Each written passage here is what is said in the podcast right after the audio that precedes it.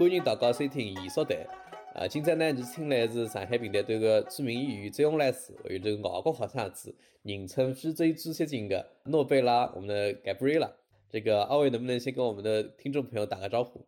好，听众朋友大家好，啊，我是周红，上海评弹团的演员。大家好，我是诺贝拉，来自喀麦隆。来自喀麦隆的诺贝拉呢，在 B 站上应应该是一个红人，因为呢，他弹唱的《弹词开篇》《神农颂》还有《静夜思》在网上引起了很大的反响啊，特别是在青年人当中，大家都非常惊奇，一位非洲的留学生，竟然苏州话能够说的这么标准，弹唱能够这么有味道。这个背后呢，当然有我们的名师周红老师的指导。那今天呢，我们把二位请来做节目，就是希望探究一下这段非洲和中国之间的跨文化的艺术情缘。我想首先问一下诺贝拉，你是怎么到中国的？然后是怎么到上海的？怎么会想到哎那时候要来中国学习，成为一个留学生的？能不能跟我们讲一下这一段故事？嗯，好，我在我的国家的时候是二零二零一五年的时候得到了中国政府奖学金。中国政府奖学金，嗯，那个时候我就说，如果不是上海的学校，我就不去哦，因为在中国就认识上海和北京。哎，那个时候很想到上海去啊，所以我就选择我的那个上海理工大学，因为我学的是动信工程，和上海理工大学的那个关键学院是蛮好的，所以我我选择去上海理工大学学动信工程。一个小故事，不讲。所以是二零一五年的时候来到上海的，为什么非上海不去呢？那是因为我没有，嗯，就是不认识别的别的城市啊，就是除了上海。和北京，什么都不知道。所以说，如果我要去上海的话，我要去我认识是有点认识的一个地方。那为什么没去北京呢？北京也挺好的。哎，我听说在上海有很多外国人，所以不会不会不会感到很怎么说 lonely？我忘了那个字。很长时间没有说普通话，所以忘了很多字。是要多说说哦，对，就是要要到一个自己有点知道的地方才舒服，对不对？那那个你在上海应该待了有四年的时间吧，对吧？是不是差不多四年的时间？五年，五年，五年，五年，对吧？因为二零二零年还有一年是学习语言，对吧？对的。哦，那你对上海有什么感受呢？就是整个在上海，因为待了五年也不短的一个时间了。对。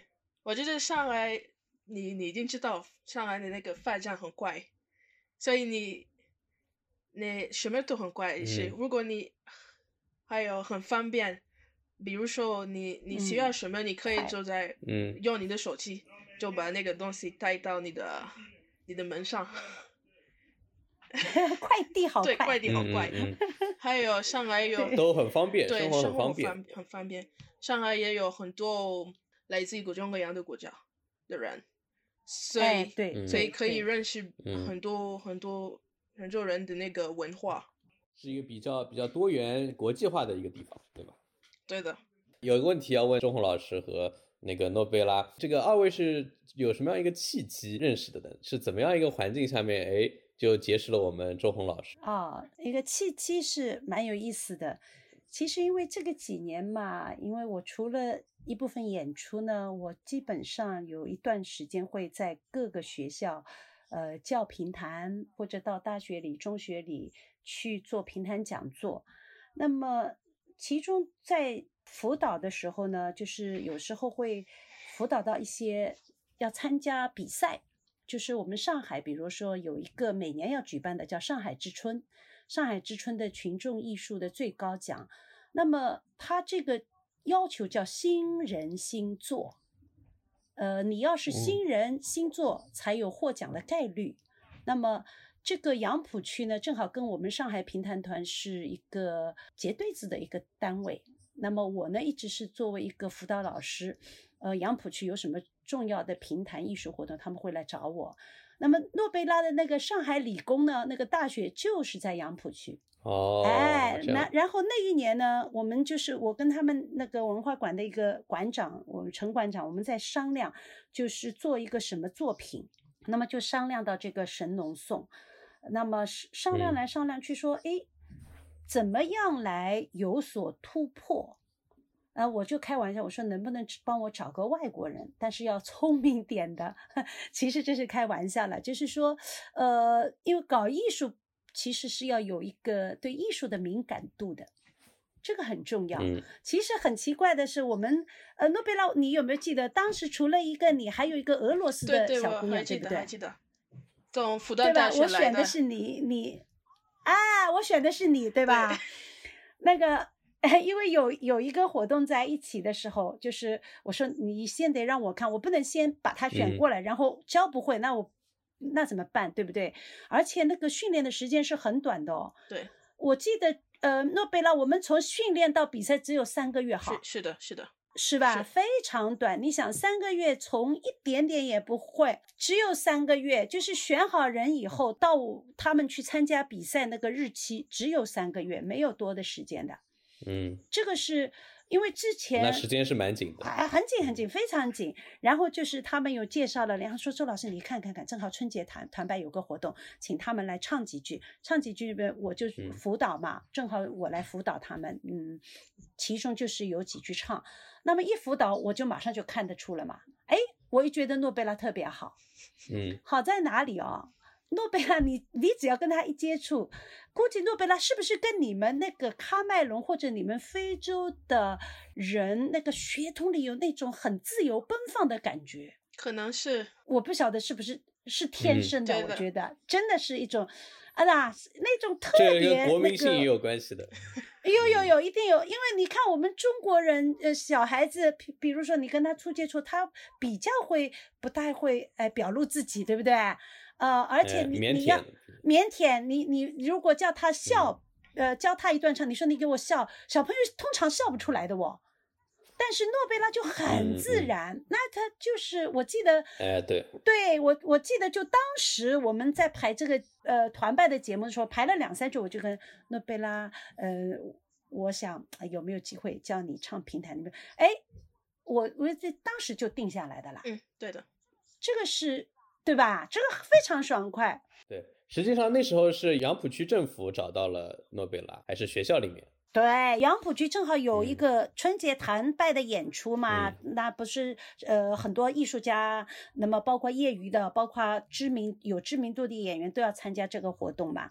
然后就是说，当时就选了两个外国学生，因为我我 我有提出要两个外国学生，嗯。然后一个就是诺贝拉，一个是俄罗斯的小姑嗯。娘，俄罗斯小姑娘也很美，诺贝拉也很美，两个不同的，两完全两个不同的。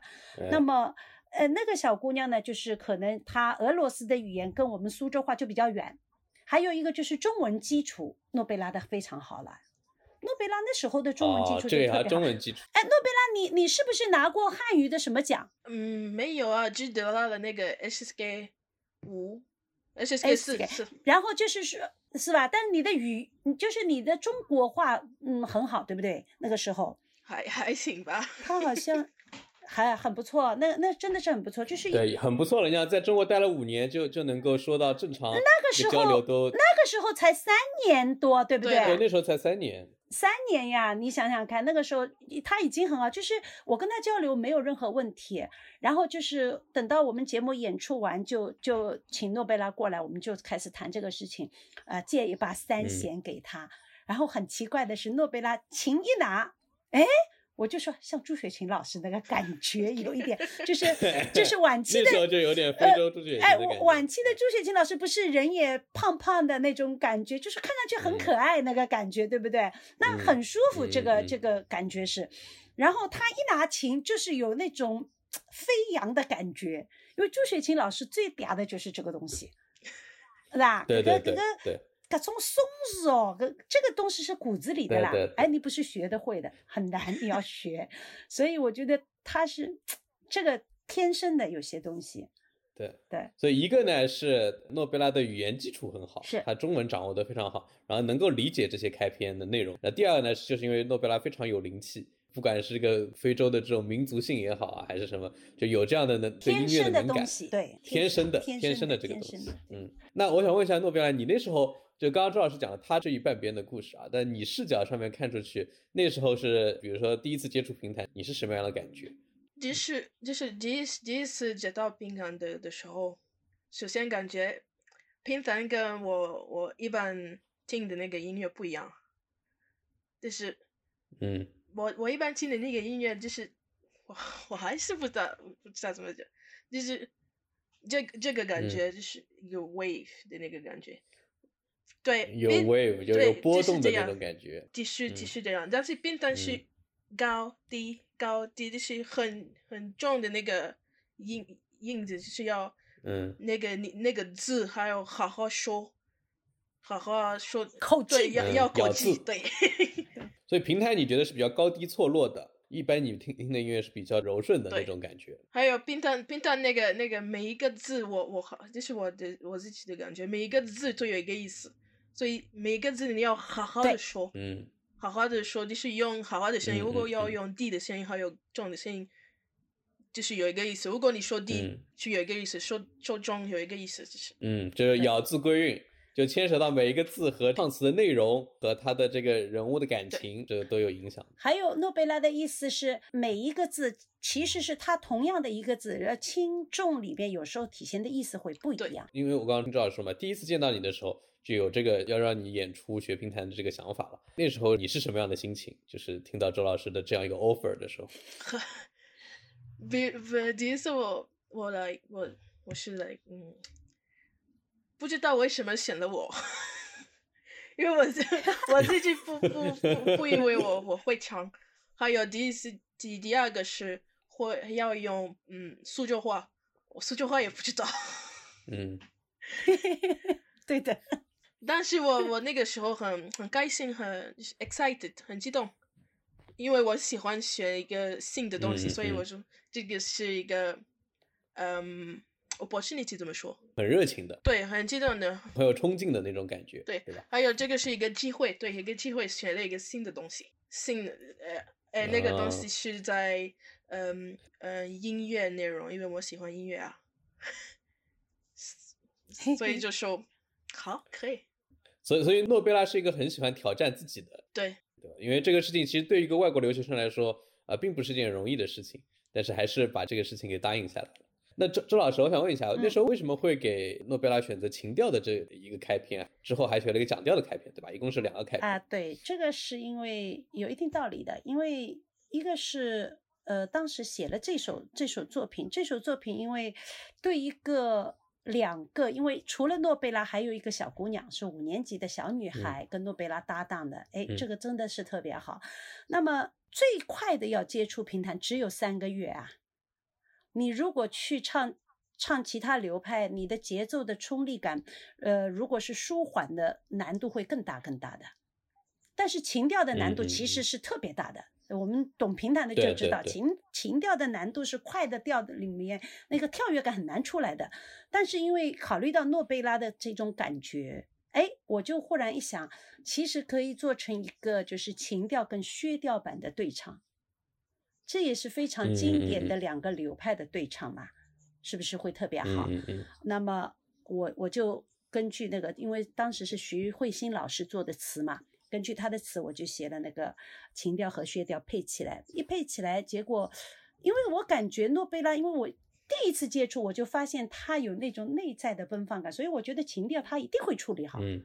因为这个东西你拿掉那种飞扬感，情调就就少掉很多的魅力，所以少了很多味道。对的，对的，那那个魅力，艺术是有魅力的。那个每一个流派也有每一个嗯流、流派特别的魅力，情调也有情调特别的魅力，这也是其中一方面。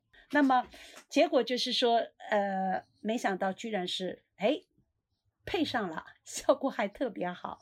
我就是这也是嗯呃跟我们当时选材，其实选作品跟选人，我就觉得结合还是非常重要的。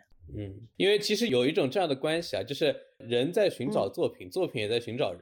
就是有些人呢适合这样的、这样的一个流派，然后有些流派呢，哎，我我还就适合这样的人，它是相互寻找的关系。其实艺术都是这样，包括我们评弹演员的师生，比如说我我要找到我的老师是很难，老师要找到我，哎，也是要有机缘巧合的，诶这是一个缘的事情，还要艺术的契合。如果你这两个都是契合的，嗯那个成功概率就会高。只要一方不契合，你的成功概率其实就嗯会降低嘛。嗯，对吧是的，是的。那我现在站在当年二零一八年诺贝尔那个角度啊，有几个事情，如果我作为一个外国留学生来说，我是会觉得比较难的。一个呢是，当然那个诺贝尔那时候语言上面稍微有一些基础，没有基础，他普通话不算有基础，只是会普通话，我们能交流而已，对，能能交流交流。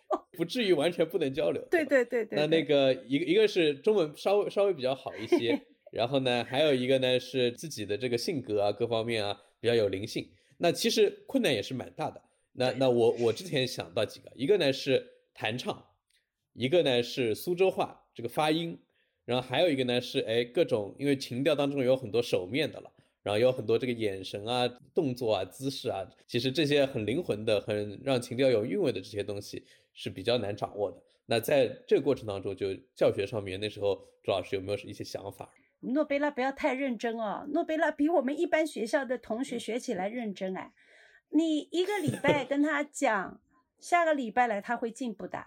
我们有时候小朋友教学，你教了这个礼拜教好了，他下个礼拜会退步的。诺贝拉几乎都进步，嗯嗯除了就是诺贝拉还记得吧？有有一阶段你考试对对吧？考试没时间练，这个时候我说，哎呀，你这次有退步了，就是很敏感。他几乎都是有进步，而且嗯进步很大。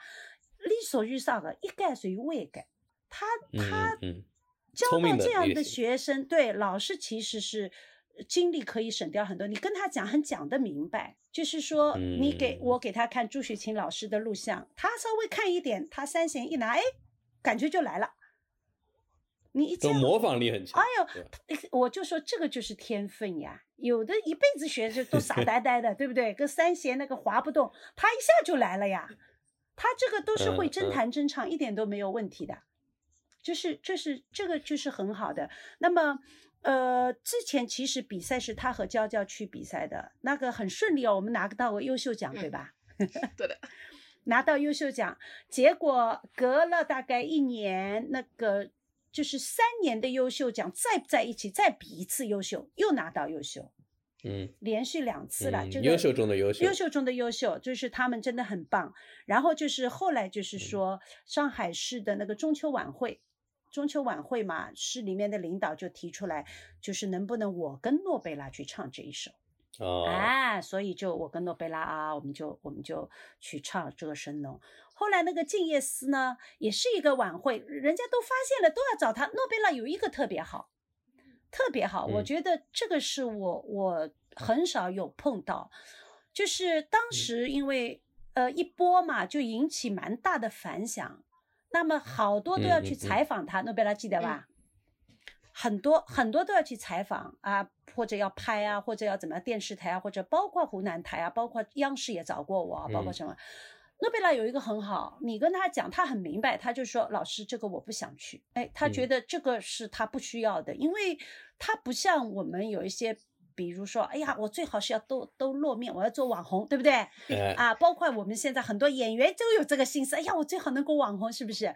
但是我觉得他把自己就判断的很清楚，这个是我们都要向他学习的，就是什么是我需要的，嗯什么是你有的诱惑，但是我不要，我我更需要留下时时嗯间来去学习，而不是要去抛头露面。这个时候他是一个学生嘛。对对他来说，学业是更重要，对不对，对的诺贝拉哈？所以这个已经回绝掉的活动很多的，不是少。我觉得对于这个任何一个人来说啊，这其实是蛮考验人性的。就是哎，我我我在一个这个新来的这样一个国家，有这么多机会可以抛头露面，对吧？可以参加这么多呃很高级别的媒体对你的采访，为什么那时候哎选择了嗯这东西我不想要？就是我我自己觉得有的东西是，我就是浪费时间，浪费时间哪哪里浪费时间？嗯我刚刚周老师是怎么怎么解释那个节目？如果我刚刚他他对这个节目有一点意思，我可以做；不过他对那个节嗯目，嗯也也自己觉得不太有意思，我就听他说我说，你就不去吧。嗯就是我我我就是听周老师的话，还有那个嗯采访啊，有我我做了一二三四四个三个采访都一样的，我说三个够了，我就不做。那个是现现在那个时候我就我就我就就是 accept Today 的今天的那个采访，是因为我嗯对周老师很好，就是很嗯尊重他。如果他说他想我做一个东西，我就说呃可以，我可以可以，我可以做。如果不是到，我就 不做了。嗯嗯，所以所以还要感谢周老师。对，不是，我是觉得就是我们要学会互相尊重的。有一些东西就是人和人所有的，不管是我们演员之间、师生之间、朋友之间，都要学会一个大家的边界。嗯就是你不可以因为你是教过他学评的，然后有这个活动，然后啊，他诺贝拉你要去，我觉得这个是不可以的。诺贝拉他、他很对自己要的东西很清楚，我觉得这个我们是必须要尊重他的，然后他也很尊重我，嗯嗯就是嗯如果我说哎你这个要去，基本上我也不会这样子，所以我基本上我就觉得我们整个的相处就是非常的愉快。嗯，相互尊重，因为诺贝拉也也非常懂自己想要的是什么，也不是一个特别追求这个名虚名的这样一个对人。对，对，那周老师呢也是非常非常懂得尊重学生的这样一个选择，呃，这个这种师生的关系是是非常好的。呃，那时候在这个教学上面，包括学习上面，有没有什么小故事可以跟大家讲一讲？比如说语言，语言这个问题怎么解决？就是苏州话怎么解决？要练，很多练。一个字一一个字来的，字来的我们就是有时候我把那个我的手机录音，他他怎么说？录他怎么说？回去啊回去对对回去学校的时候放放耳机听他怎么说，一个字一个字的说，就是这样练。呃，比如说我们以神农颂为例，这个开篇应该要要蛮长的吧？有有几分钟大概？五五分多钟，五分半对吧？五分多钟，一个字一个字学的，那这个当中花的力气肯嗯定也是蛮多。我们最早唱的时候要八分钟，后来就是电视台录了才变四分四五分钟的，对吧？很长啊。我们听到的已经是难度降级版本了。啊！你们已经是精简版了，诺贝拉是完整版的有，完整版很长的诺贝拉哈。他们很好，他跟娇娇那个时候，那个时候我们因为你记得吧，诺贝拉我们后后来到平弹团去排练的，对吧？哎，我们都在平弹团排练，然后就是团里也蛮好的，那个我们的音嗯响师帮我们开音响，然后他们两个人在台上，对吧？嗯台在台上表演，然后我们就把他们有时候录下来，有时候录下来了。诺贝拉有一个学习方法很好，他就是一直插在耳机里认真的学唱，就像我们小时候一样，你一直在嘴巴里哼，一直唱唱唱，总是能唱得好的。嗯，所以他这个学习习惯，嗯，学学习习惯很好。还有一个难度比较高的是这个三弦，三弦是不是也是从头开始学习？很难。三弦是很难啊，我们我们这个三弦都是去借的来的，对吧？这个三弦，对，这个三弦借的，包括演出服装，嗯，我们开头是，哎，开头是，哎，我们根据他开头开头弄过一件什么衣服不好看，借来的，对，吧？那个黑色的那个，不好看，问我最开头问问问我们团里的王悦，王悦老师借了一嗯件，哎王悦，哦他的身材因为诺贝拉穿正好，红色的对吧？后来换了一 件，我记得。嗯，对吧？嗯对？吧？红色的，然后呃，一开头帮他做了一件黑色的，嗯，黑色的，然后娇娇小姑娘呢是呃白白的，然后诺贝拉这个形象跟一件黑色的又太污了，好像有点啊。然后后来换成红色的就很好看，诺贝拉你觉得吧？对对对，哦，就是后来演出一直穿的一件一件啊，红色的这个，对对对，这个他比赛的时候，我们有我们花大价钱的，我们是专门帮诺贝拉去定制的一件绣，就是呃真丝的那种好的旗袍。嗯，啊，啊，对不对？对我们诺贝拉哈，我们专门去定制的哈，定制款啊是一件，帮他们两个。现在这个旗袍诺贝拉还留着吗？那个和和还那给他们了吧个那是黑色的还给你们哦哦还，给他们但是那个粉那个红色的我还有。哦 在这里哎，早知道黑色的应该也给你带过去，因为黑色的其实也其实平时看也很好看，因为它是在光里面嗯显得颜色有点，因为黑嘛颜色过重了嘛，嗯对，就是这个光里面的嗯问题，对吧？平时穿是很好看的，因为它的镶边很美，那个时候。呃，诺诺贝拉，你那时候学的两支开篇啊，一支是神农颂，一支是静夜思，你自己有没有什么这个 preference？有没有什么这个更加偏好的？神农颂。对，是因为我我学的神农颂更长的时间。那个第第第二个第二个那个第二个歌手选了一短片，第二个是临时嗯的嘛，学的很短。第二个是临时的没有，他很厉害的是什么？第二个我们才学了几天啊，诺贝拉，对对对，没有学这么难，就学了几天。就就对，神农颂我们有等于说到比赛等于三个月。你想那个后来他们就是又要叫我们参加一个晚会，对不对？参加个晚会就是教神农颂的空余时间，大概教了两次呗。嗯，对的。你想想看，厉害吧？厉害吧？就两次哦，静夜思哦。学习能力，学习能力特别强。而且换个流派耶，从从从 创创造转换个流派耶。对啊，所以真的是才两两课，他一下就换过来，你想想看，真的很厉害哈。这是另一个问题，你还记得我们练的时候，我的那个肩膀，你肩膀放下来，因为呃，第一第一次第一次拿拿那个三线的时候，我就这样，你说肩膀放下来，你还记得？对对对，啊，对对对，因为肩膀那个那个，因为初学三弦嘛，是不要么肩膀刚起来。要么这个三弦这三一头打了下头，他拿不起来三弦，那手酸的呀，是吧？那个肩膀，哎呦，就后来就是他还还真的是很很能够，就是你跟他讲好，他就知道了哦，肩膀就下来了。然后就是手手要怎么样？哎，因为肩我们我们平台里面有有个呀，肩高刚了还像肩人啊是个，因因为你弄过三一肩弄三一蛮容易的，因为初初学辰光也没肩高刚。那么还有一种就是搿个学三一辰光，搿头随便哪抬勿起，因为水真的水刮起来。那这个是一个基本的情况。肌肉的这个保持，对吧？要也也是要蛮有功力的。啊，这个是要训练的呀。他没多长时间哦，哎，都都训练出来了。我哎，你诺贝拉，你是不是训练的很辛苦？这个对，也也辛。是啊，在家的时候练的时候就发发一个发一个印，对，发发一个印子。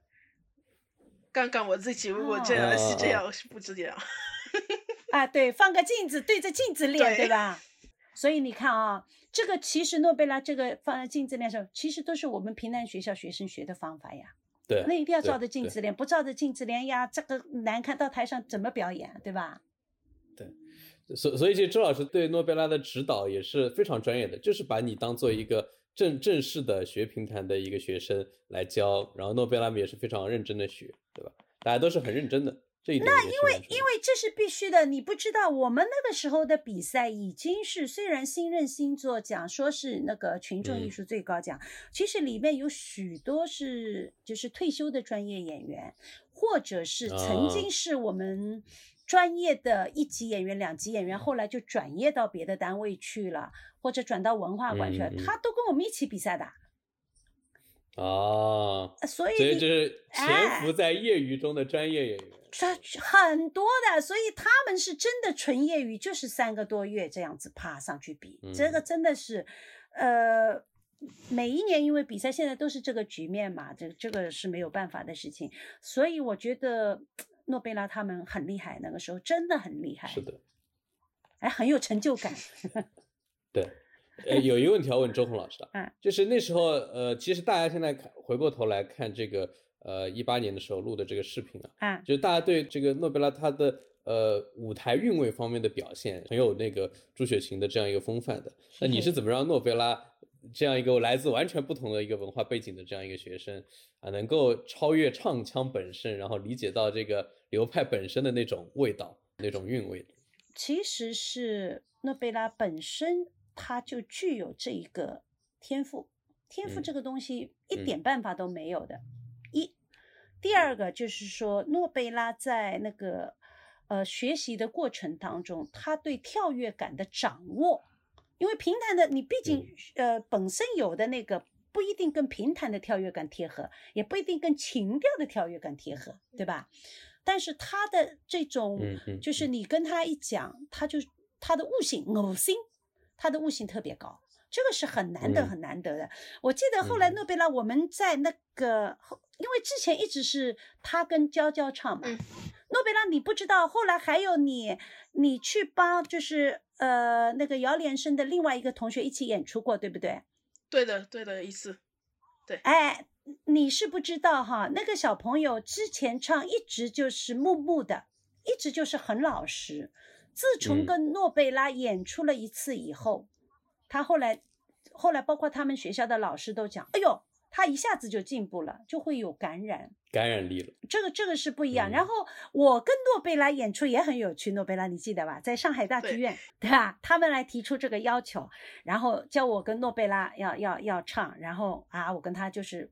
因为之前一直是我辅导，我从来不唱嘛自己，然后我就跟他啊弄起来，弄起来演出以后，就诺贝拉跟跟我讲，我就说他是一个很聪明、很敏感的人。他后来跟我悄悄的讲，老师，下次我要跟你一起演，是吧？诺贝拉还记得吧？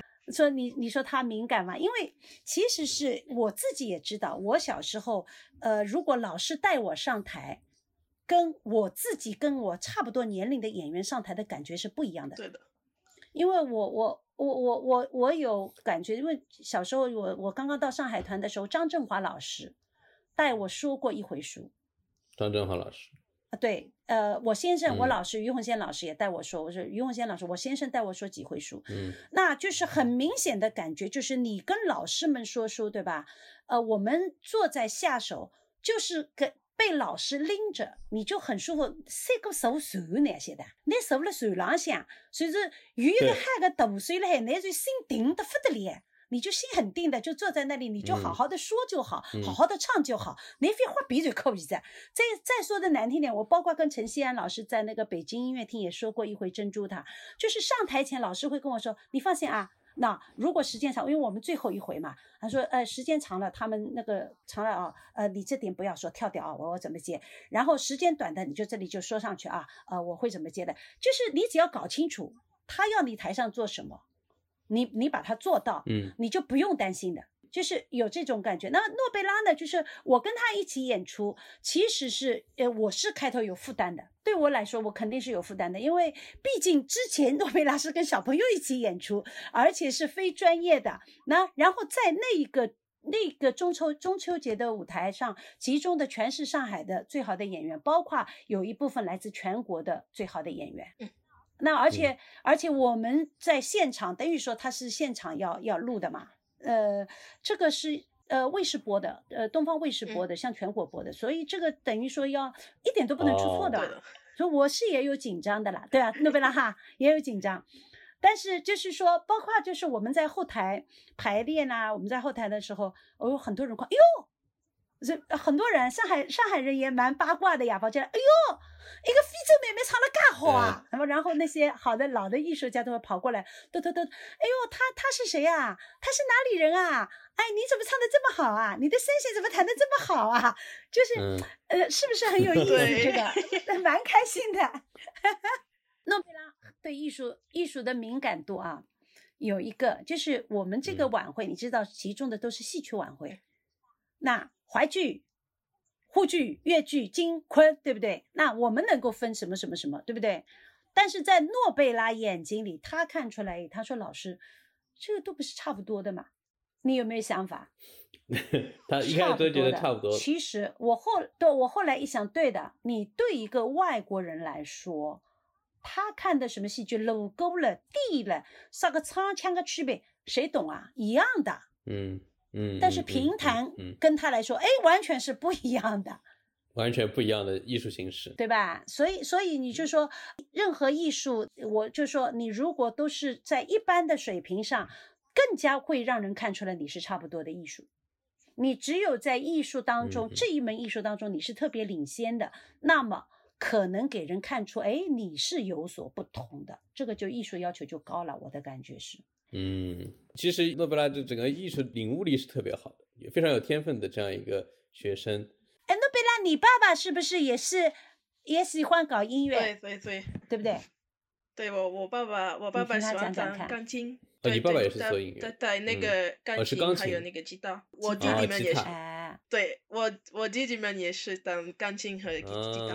啊，啊，弟弟也会钢琴、吉他，他们家就是像一个音乐世家一样，特别好。所以他的这种天分的养成也是有影响的。哎，从小就是嗯哎，诺贝拉，你是你这个对我们来说就是从小就在家里熏陶，嗯，对吧？她后来我们来排练的时候，她还把她男朋友一起带过来，对，有一次我把他 来来，开玩笑，开玩笑。男男朋友是那时候男朋友也是非洲的吗？还是对，也是非洲人的。哦，也是也是是非洲非洲人的非洲留学生。对，所以呢，诺贝拉不是说八卦一下不要紧，我们呃诺贝拉不是说这里来可以接触到很多国家的人，对不对？啊，这个很好，其实。诺贝拉在这个 B 站上面非常火了，就大家都把你称为非洲朱雪琴。然后你知道大家都很喜欢你吗？在跟我们联系之前吧。我这个不知道，你你再告诉我。他现在人在比利时啊，那那个你觉得为什么大家会非非常喜欢你？我觉得可能可能是因为我是一个外国人唱片场用苏州话唱，嗯，没有别的。对，而且你还唱的非常标准，非常有味道，这个主要你的感觉很好，所以比较讨人喜欢，是吧？因为我们都知道评弹是一个很传统的江南的文化的一个代表。呃，现在其实、呃说实话，这个吴语文化，就是呃苏州话、上海话的一些呃文化，其实是在一个比较示威的状态下面。哎，好像呃听评弹的人，年轻人也不是很多，然后呃整个的艺术虽然水平很高，但是不太被其他人了解啊。所以突然出现像诺贝拉这样一个不是苏州人，甚至不是中国人，但是呢唱的比苏州人还地道的这样一个形象，在吴语文化衰落这个情况下面是有特别特殊的意义的。呃，然后我其实之前也跟诺贝尔聊过这个问题啊，就是在喀麦隆有没有类似于像评弹这样的艺术形式，是比如说边弹边唱，讲故或者说是有乐器，然后自己也会演唱的这种，有没有？有了，有，但是不是边唱哦边唱，就是边边边弹边跳舞，就是跟跳啊，舞有关边弹边跳舞，嗯对，啊但是那跟跳舞有对，但是那个嗯。跳舞有一个意思，他们每个人的动作就是嗯。讲一个故事，在他们在嗯。讲一个故事，但是不说话，就是跳舞讲一个故事。哦啊，跳舞讲一个故事，对然后有一个人，哦有另一个人在弹那个非洲啊，等等，啊对，那个非洲鼓，对啊，他是边打边跳，对边打鼓边跳对舞。，就是有有的的嗯有一个意这思，那实际上他跟平台一样，也是通过自己的舞姿来讲一个故事。对，因为我们之前也聊过嘛，这个不管是中国也好啊，还是这个非洲也好，其实大家都是呃两种啊呃自己原来有很很强的文化传统的这样一种文化。然后呢，在接受了现代化之后，有一些这个新的文化进来，然后当中有一些整合，然后有一些哎这个此消彼长的这种过程。就是呃，对于一些小众的文化保护来说，其实是面临同样的问题的。就是哎，原来可能有一个我们比较传统的文化，那遇到了新文化的挑战之后，怎么去回应它？那我相信呃可能非洲也会有这样的问题，比如说呃，喀麦隆有没有自己的一些本地的文化，就是本地的语言，是你们平时会说，但是不是作为官方语言？有有，我们我们干嘛用哦了三百多个语言，就是本地的语言三百多个，但是我们嗯有300多个语言是每每天嗯。都用的是法法语或者英语，就是有很多人，嗯，有很多人，我也是，不太嗯。会说不不太会说那个本地的语言。就是也也是、也是哦跟你刚刚说的那个上海嗯。话、上海话、苏州话都在讲地的，我们我们也有那个问题，的道理对，是一样的嗯嗯嗯。啊，那么那我倒是哎蛮感兴趣的，就是你你们有没有像那种传统的你们呃某一种艺术慢慢在消亡，或者当地或者怎么保护，有没有这种？有有，现在现在，比如说现在现在在在我的国家，如果你在呃高高中吗？对嗯，高中的时候，你要你要学嗯一个语、一个我们本地的语言，在学校，哦，就是比如说你在你在上海，你要学上海话嗯你在苏州要学苏州哦话，我们 OK，我们也是一样的，就是嗯嗯，明白，你在本地读书，你要学到高中，你要学当地话，对不对对？现在是哎，这个很好哎，嗯现在是必须的这个，很好哎，和其他官方语言一样是并列作为你要学习的这个语言的。它嗯它这个其实对对那个语言保存会特别好，因为你当地的语言推广，其实。我不晓得你们喀麦隆是怎么样。对我们苏州话来说，我一直说方言里面是有很多智慧的，特别多的智慧。其实有一些方言流失嗯掉，其实你会流失掉一部分的智慧，对不对？那么是的，是的。对啊，所以我觉得，哎，我们倒是没有这样的措施呢。他们这个措施倒真的蛮好的，嘿嘿，对是吧？是是，对，因为一个艺术的兴盛啊，跟嗯跟它的使用它的人口是有关关系的如果比如说大家都哦都都听不懂苏州话或者哎听不懂上海话了，那平潭的这个生存它就面临很消亡的问题对，所以其实两个地方遇上海包括这个江南地区和喀麦隆遇到问题是一样的，都是有一个比较强势的文化进来。那我们应该怎么保护自己本地的文化？对对对，我是知道，因为世界各国都会。我之前我跟那个日本的艺术家和和那个我呃台北的嗯那个王欣欣，呃我们三个人做过一个那个琵琶行嘛，白居易嗯的。那我当时也问那个萨摩琵琶那个岩佐鹤长老师，也问他，我说你们日本怎么保护啊？他也有谈到这个，他们其实也是会衰亡，也碰到一样的。其实各个国家都嗯碰到，然后就是大家都怎么做，这个很重要啊，对对吧？你你你你采取的一个是政府采取的扶持的力度，其实还牵涉到我们自己每嗯个人对自己的传统文化，你抱着什么态度？你不能老是伸着手等政府来，你来救我，你来救我，没人救你就死，那不行，对不对？嗯，是吧？也得靠自己，所以我就嗯觉得，就是本身就是要找一些你爱这个艺术的，你愿意为这个艺术把它作为自己喜欢的东西来做，那就不痛苦了嘛。对，那就那那就做得好。那我就像诺贝拉，至少我不说，因为他现在已经在国外呃搞研究怎么样？那之前他在嗯学的时候他是感兴趣的，所以他会学得好。他不感兴趣，他就学不好。嗯。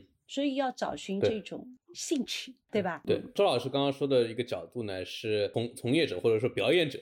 那其实观众这方面是更加需要传承的。如果这个语言，比如说，哎，大家都听不懂了，对这个缺乏兴趣了，那观众的传承也会成为一个问题。那这个观众的传承问题大了。这嗯个我认为哈，我讲讲问题不大。观众的传承其实跟我们演员的传承没有区别的重要性一样的。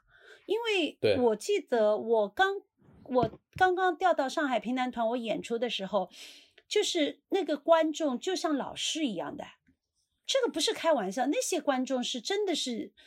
可以领着我们这些演员往前走的观众，哎，不是啊，我我来不想想啊，哈婷婷，不是的，我们其实你观众一多，里面就会也分层次，跟演员一样的，演员一多也会分层次，艺术有好坏高低，对不对？然后观众也会分层次。我记得印象最深的时候是我在湘音书院演出，我碰到那个呃一个叫徐徐锡伯。他的父亲叫徐徐凌云，杨振雄老师就是经常去请教的。徐锡伯老先生来听我演出以后，哦对他，我结束以后，他让我跟他聊聊，我就下去跟他聊，他就跟我聊聊两个。他说：“你现在你的唱，你认为你的唱是你你是不是要我一拨杨盘听，还是一拨搿个听？谁想啦？想了杨啦？”一个是听得懂的，一个是听不懂的，你要给哪个听？那么我那时候小啊，我不懂啊，我就觉得，哎呀，我当然是给像听，要给听得懂的老师们，呃，懂的观众听。他就告诉我，他说你错了啦，嗯，你先要给所有的人听，先要不杨盘听，这个很有道理的。我听完以后，你讲你养不我自家子，你唱也分力气来，说也分力气，自家也分养活，你哪去不想听？听得懂的人上你也听，非听的。嗯你先弄先弄样盘才听得觉得你还，那么你慢慢就还进步，这个厉害吧？很有道理吧？这样的老先生，嗯你说他接触的都是高精尖的艺术家，对不对？他们家一脉相承，全是接触的都是梅兰芳啊什么这一辈的。然后就是说，后来他就跟我讲，他说你嗯知道你现在唱现在的唱是什么程度？你现在是到了必然王国，你是带自家一线的那哈唱，一句一句唱。乃是一句一句唱。啊，我想我一句一句唱没喊完，啊对，那这就是不懂呀，你的嗯艺术就是没到呀。对，自由王国到必然王国，啊，他说他说你要到自由王国啊，你现在是必然啊，只是到必然，啊我嗯背也这样追，我背也挨上，背也搿样，你没有很自然的一个嗯到自由王国。然后他就跟我说，一个你，你也晓得杨振勇老师是哪唱的？因为我是一句一句唱，我觉得我已经蛮考究的，我属于我们这辈里面。那个当我讲杨振勇老师是一个是一个是唱的，所以你想这种观众厉害吧？我就从他跟我的这一次谈话，我之后再唱，老师教我的，我的夜师教我的，我再再自己再研究，再想想他跟我怎么说的，因为老师讲的跟他会有不同的角度，专业要求也是不同的，他是代表他很重要的一个角度，一个专业观众众的角度和专业的角度，观众的艺术，他欣赏艺术的角度嘛，对不对？嗯所以都不一样。所以我就慢慢，我就说，所以换一句话说，就是观众之对对对重要。你看，像我这样的演员就很清楚，除了我的老师，接下来就是观众也可以把我拉着走，很重要。所以周红老师其实也一直在呃致力于文化平台的传播，也就是呃希望平台能够跨界传播，然后寻找到自己的知音、自己的好的听众。所以周红老师一直在高校青年当中啊、去宣讲，然后也呃经常教一些海外友人怎么表演平台。周红老师为什么要做这样的事情？这个这么多年来你的心得是什么？做的不同的啦，因为这个也就是因为感觉到观众危机了，才会跑到学校去啊。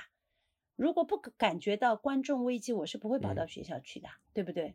那其实是也是受到别的艺术剧种的启发，呃，青年啊，嗯，有危我机意识们陈。云老首长说：“平潭救青年，救青年，救青年，没有那么容易的。”所以嗯我们要去，其实就是这这么多年，我们去大学里啊，嗯去大学去做评弹鉴赏讲座、文化评弹鉴赏讲座，很明显的就是，哎呀，那个学生的那种气氛啊，那个热闹啊，那种喜欢啊，听完以后会特别给我们鼓励的。所以我就说，很多艺术其实在于什么？在于，呃，你要给他们机会接触。他们接触不到，他们就根本根本就不知道你有这个，都像诺贝拉，嗯，我我们没有平台的接触，他诺贝拉哪有知道我们有平台这个东西，对不对？是是吧？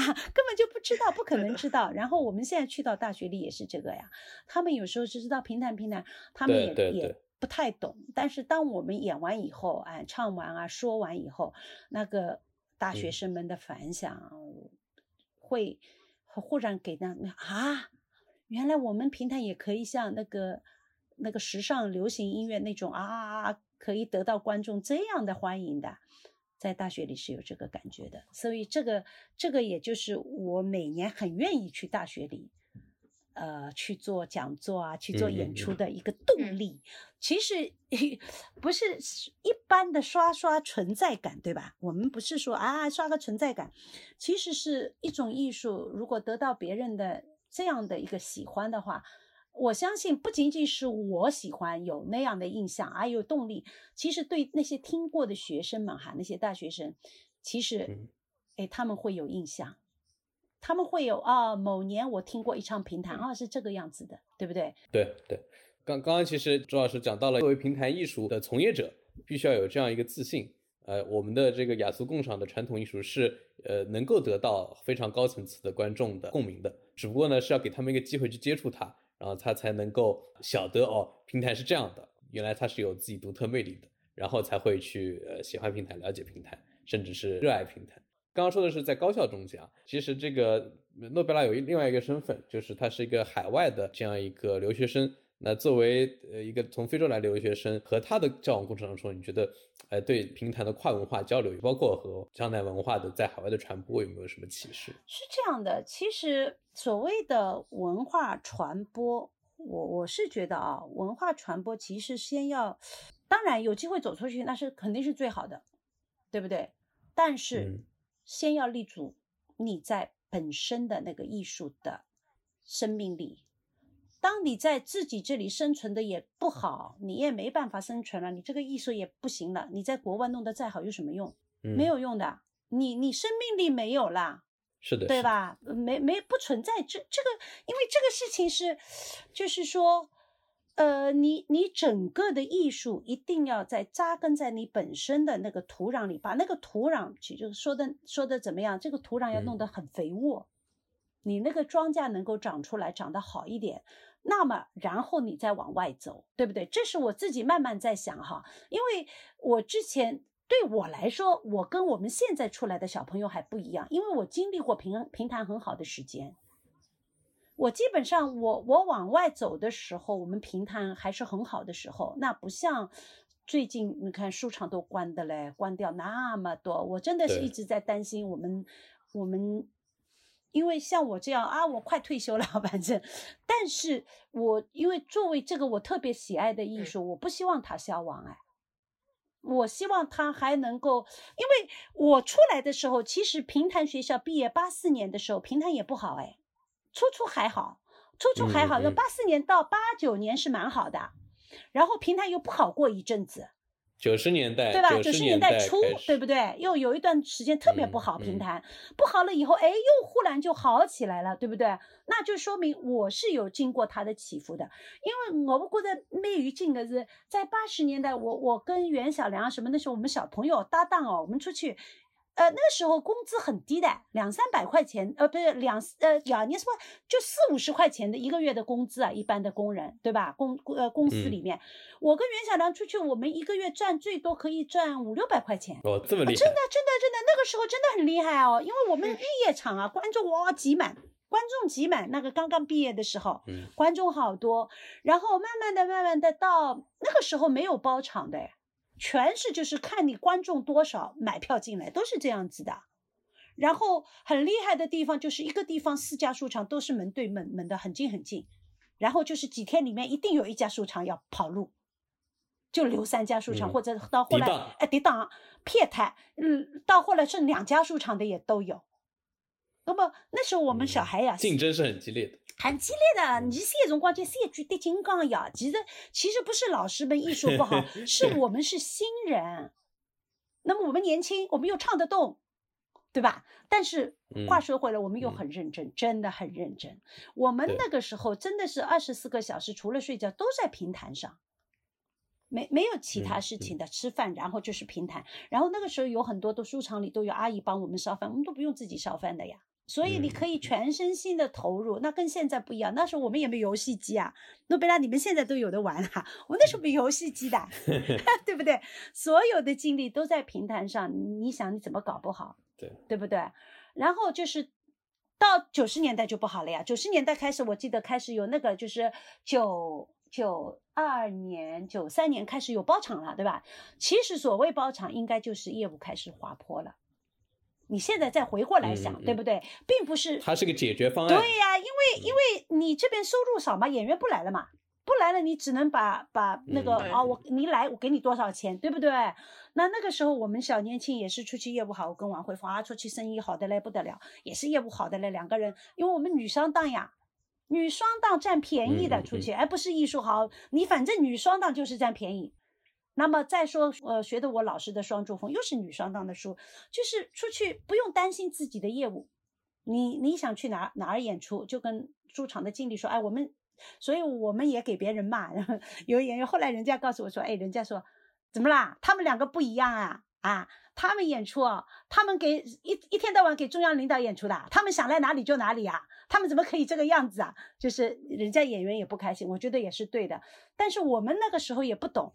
反正我们因为自己是在上海团里，我们两个人业务嘛又好，那么又忙，有时候就是你跟他提早三个月、五个月讲好业务没有用的呀，到时候你没有空去的，对啊，所以我们就经常就跟书场经理说好，我们有空了提早提早打给你打电话啊，我们下个月有空了啊，然后书场的经理就也做得出的，就把当那个下一次的演员就说，哎，你们不要来了，他们两个要来了。我后来知道这个也是惹公愤的，也不太好。那这个就是我们有小年轻不懂呀。现在你叫我这样做，我也不肯这样做啊。那太红了，其实是不懂。那业务好呀，两个人因为哪里都好，人家书场经理这个送甲鱼来，那个送大闸蟹来，送给我们吃啊。然后我们两家书场，两家书场都吃了，然后说，哎呀，那怎么办？两家书场的老板送来东西，我们都吃了。那时候真的是不懂。哎呀，那怎么办？你说，呃，两家都不去呗。那时候哈，那个老板说，哎呀，那也两家都不要。然后你不然你去对面嘛，我不开心。然后你两家都不要去，就是那个时候我们。还有，你想平台演员曾经好到这个程度，大家都抢呀，就是就是这是也是平台比较，我我是过到平台的好日子的，对吧？那么直到后来慢慢看书场，书场，因为凭良心说，我从我从业到现在，我是没有没有真的走走过艰苦的路，我真的没有，所以我一直。同情一些小朋友，现在我我听有的小朋友说，哎呀，特别碰到疫情，你也不能怪谁啊，对不对？呃，只能拿工资，然后他，你你想，他拿了工资在家里能够使劲练的还好，不练呢？不练呢？艺术往后往后退啊，这个东西，艺术艺术这个东西你不弄一定要退的。是的，对对对，是吧？诺贝拉也知道这个事情，对吧？也是要练，又不练就不行了嘛，这个就是这个道理啊。是这样的，是这样的，其实。周老师说的一点是什么？就是一个文化想要走出去，要要传播出去，首先自己要在本地能够立足。所以我觉得，呃，诺贝拉的一个特别有符号的象征性的意义是什么？就是一个来自非洲的留学生能够把我们苏州的、我们上海的、江南的传统文化学得这么好，传承得这么好，那我们自己作为这个文化的本土的这个继承者，为什么不能把这个事情做好呢？所以我觉得这一点是诺贝拉给我们年轻人呃有特别多启发的。对，我是说从诺贝拉身上可以看到一个问题，就是平弹很难学啊，诺贝拉很难学，平弹又不很难学，对不对？诺贝拉对不对？对的，对，只要看你想不想，想不想把这个事情学好。如果大家都像诺贝拉这样有有热情，然后又又有认真的话，那这个艺术传承应该是不会有问题的。是的，嗯，那我我们再替观众关心一下诺贝拉。诺贝拉现在人是在比利时，对吗？是的，嗯，那现在在比利时读研究生，那你现在还会就是平时自己呃表演一下评弹吗？或者是如果现在让你唱的话，你还会唱吗？现在没有没有没有那个机会唱评弹。我觉得现在现在对好几年好几年了，两年两年了，所以我觉得现在如果要唱的话会不行。嗯，还有还有就是要用一一一段时间，就是把我的那个整整度搞起来。